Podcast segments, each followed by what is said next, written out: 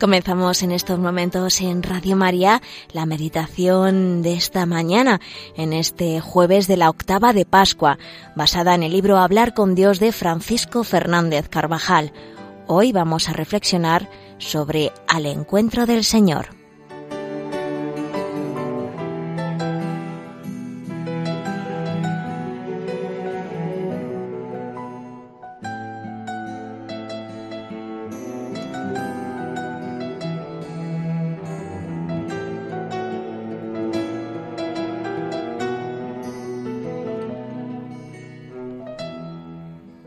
Después de haberse aparecido a María Magdalena, a las demás mujeres, a Pedro y a los discípulos de Maús, Jesús se aparece a los once, según nos narra el Evangelio de la Misa. Él les dijo, ¿Por qué os alarmáis? ¿Por qué surgen dudas en vuestro interior? Mirad mis manos y mis pies, soy yo en persona. Palpadme y daos cuenta de que un fantasma no tiene carne y huesos, como veis que yo tengo.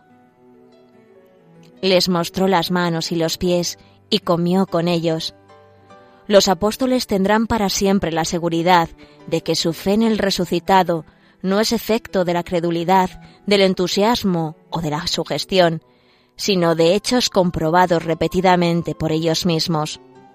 Jesús en sus apariciones se adapta con admirable condescendencia al estado de ánimo y a las situaciones diferentes de aquellos a quienes se manifiesta. No trata a todos de la misma manera, pero por caminos diversos conduce a todos a la certeza de su resurrección, que es la piedra angular sobre la que descansa la fe cristiana. Quiere el Señor dar todas las garantías a quienes constituyen aquella iglesia naciente, para que, a través de los siglos, nuestra fe se apoye sobre un sólido fundamento. El Señor en verdad ha resucitado. Jesús vive.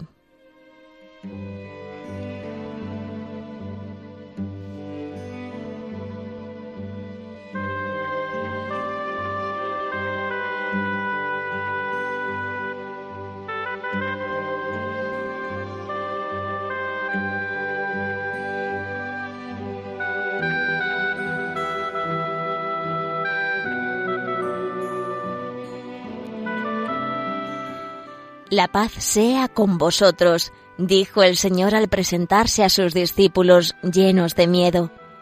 Enseguida vieron sus llagas y se llenaron de gozo y de admiración.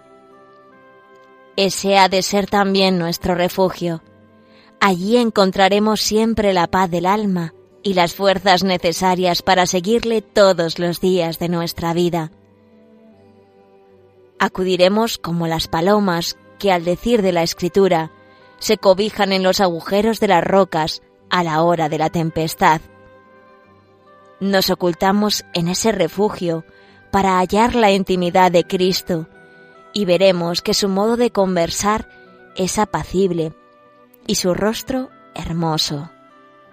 Porque los que conocen que su voz es suave y grata son los que recibieron la gracia del Evangelio que les hace decir, Tú tienes palabras de vida eterna. A Jesús le tenemos muy cerca. En las naciones cristianas, donde existen tantos sagrarios, apenas nos separamos de Cristo unos kilómetros. Qué difícil es no ver los muros o el campanario de una iglesia cuando nos encontramos en medio de una populosa ciudad o viajamos por una carretera o desde el tren Allí está Cristo, es el Señor. Grita nuestra fe y nuestro amor. Porque el Señor se encuentra allí, con una presencia real y sustancial. Es el mismo que se apareció a sus discípulos y se mostró solícito con todos. Jesús se quedó en la sagrada Eucaristía. En este memorable sacramento se contiene verdadera, real y sustancialmente el cuerpo y la sangre, juntamente con el alma y la divinidad de nuestro Señor y por consiguiente Cristo entero. Esta presencia de Cristo en la Sagrada Eucaristía es real y permanente, porque acabada la Santa Misa, queda el Señor en cada una de las formas y partículas consagradas no consumidas. Es el mismo que nació, murió y resucitó en Palestina, el mismo que está a la diestra de Dios Padre. En el sagrario nos encontramos con Él, que nos ve y nos conoce. Podemos hablarle, como hacían los apóstoles, y contarle lo que nos ilusiona y nos preocupa. Ahí encontramos siempre la paz verdadera, la que perdura por encima del dolor y de cualquier obstáculo.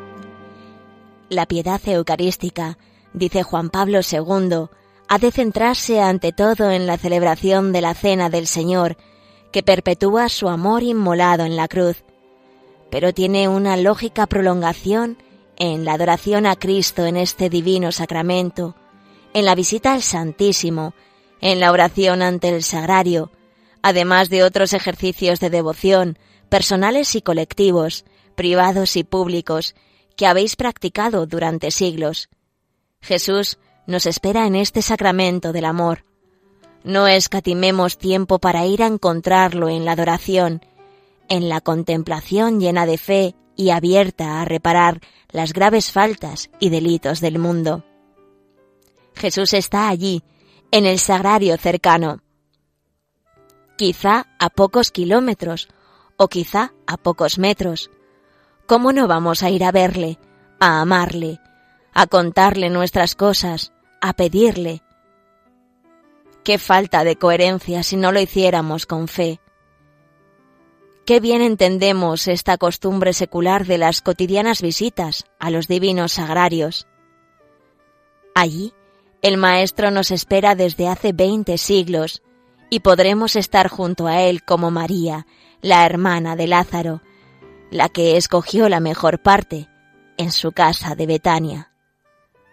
Os diré, son palabras de Monseñor Escribá de Balaguer, que, para mí, el sagrario ha sido siempre Betania, el lugar tranquilo y apacible donde está Cristo, donde podemos contarle nuestras preocupaciones, nuestros sufrimientos, nuestras ilusiones y nuestras alegrías, con la misma sencillez y naturalidad con que le hablamos aquellos amigos suyos, Marta, María y Lázaro. Por eso, al recorrer las calles de alguna ciudad o de algún pueblo, me da alegría descubrir, aunque sea de lejos, la silueta de una iglesia. Es un nuevo sagrario, una ocasión más de dejar que el alma se escape para estar con el deseo junto al Señor sacramentado.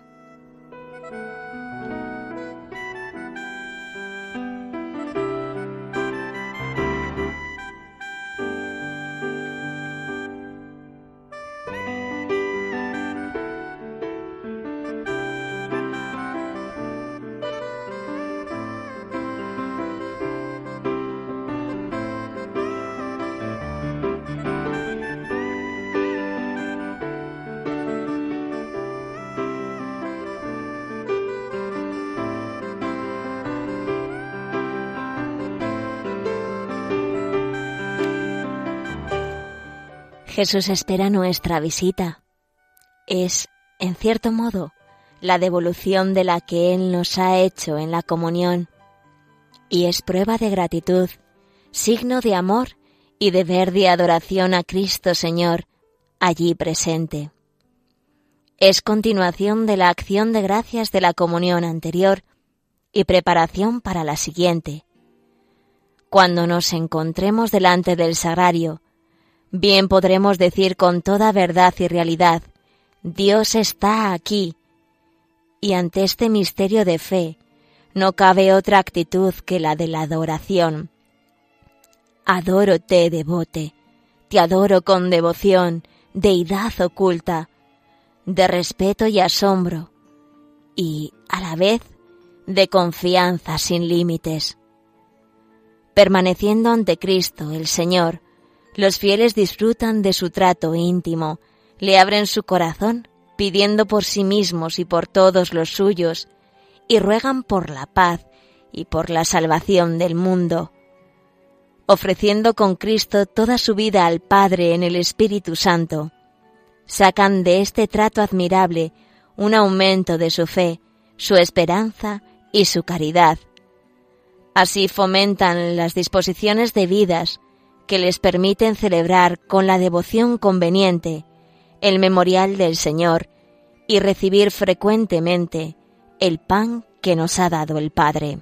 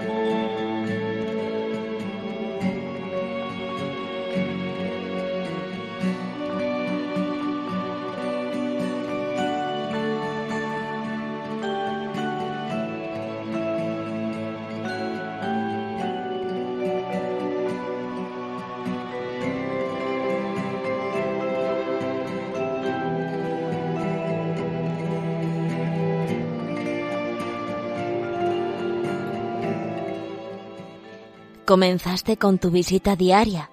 No me extraña que me digas, empiezo a querer con locura la luz del sagrario. La visita al Santísimo es un acto de piedad que lleva pocos minutos y sin embargo, cuántas gracias, cuánta fortaleza y paz nos da el Señor.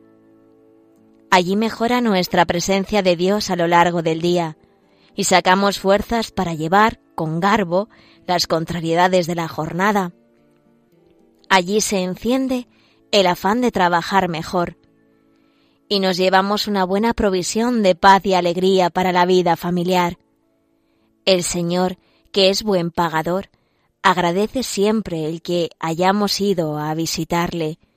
Es tan agradecido que un alzar de ojos, con acordarnos de él, no deja sin premio. En la visita al Santísimo Vamos a hacer compañía a Jesús sacramentado durante unos minutos. Quizá ese día no han sido muchos quienes le hayan visitado, aunque Él los esperaba. Por eso le alegra mucho más el vernos allí. Rezaremos alguna oración acostumbrada junto a la comunión espiritual. Le pediremos ayudas espirituales y materiales le contaremos lo que nos preocupa y lo que nos alegra. Le diremos que, a pesar de nuestras miserias, puede contar con nosotros para evangelizar de nuevo el mundo. Le diremos, quizá, que queremos acercarle un amigo. ¿Qué haremos? Preguntáis algunas veces en la presencia de Dios sacramentado. ¿Amarle? ¿Alabarle? ¿Agradecerle y pedirle? ¿Qué hace un sediento en vista de una fuente cristalina?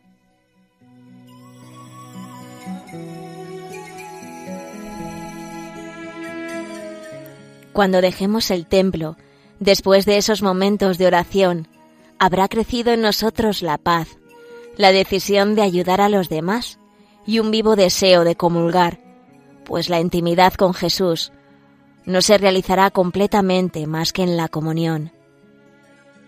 Nos habrá servido, en fin, para aumentar la presencia de Dios en medio del trabajo y de nuestras ocupaciones diarias no será fácil mantener con Él un trato de amistad y de confianza a lo largo del día.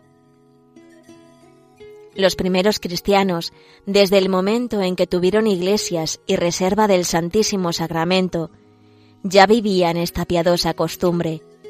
Así lo comenta San Juan Crisóstomo en estas breves palabras del Evangelio.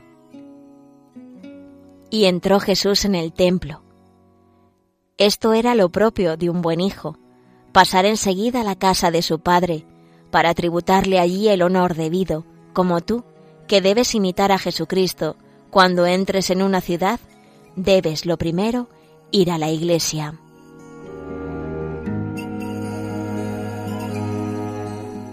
Una vez en la iglesia, podremos localizar fácilmente el sagrario, que es a donde se debe dirigir en primer lugar nuestra atención, pues deberá estar situado en un lugar verdaderamente destacado y apto para la oración privada. Y en él, la presencia de la Santísima Eucaristía estará indicada por la pequeña lámpara que como signo de honor del Señor arderá de continuo junto al tabernáculo. Al terminar nuestra oración, le pedimos hoy a nuestra Madre, Santa María, que nos enseñe a tratar a Jesús realmente presente en el sagrario, como ella le trató en aquellos años de su vida en Nazaret.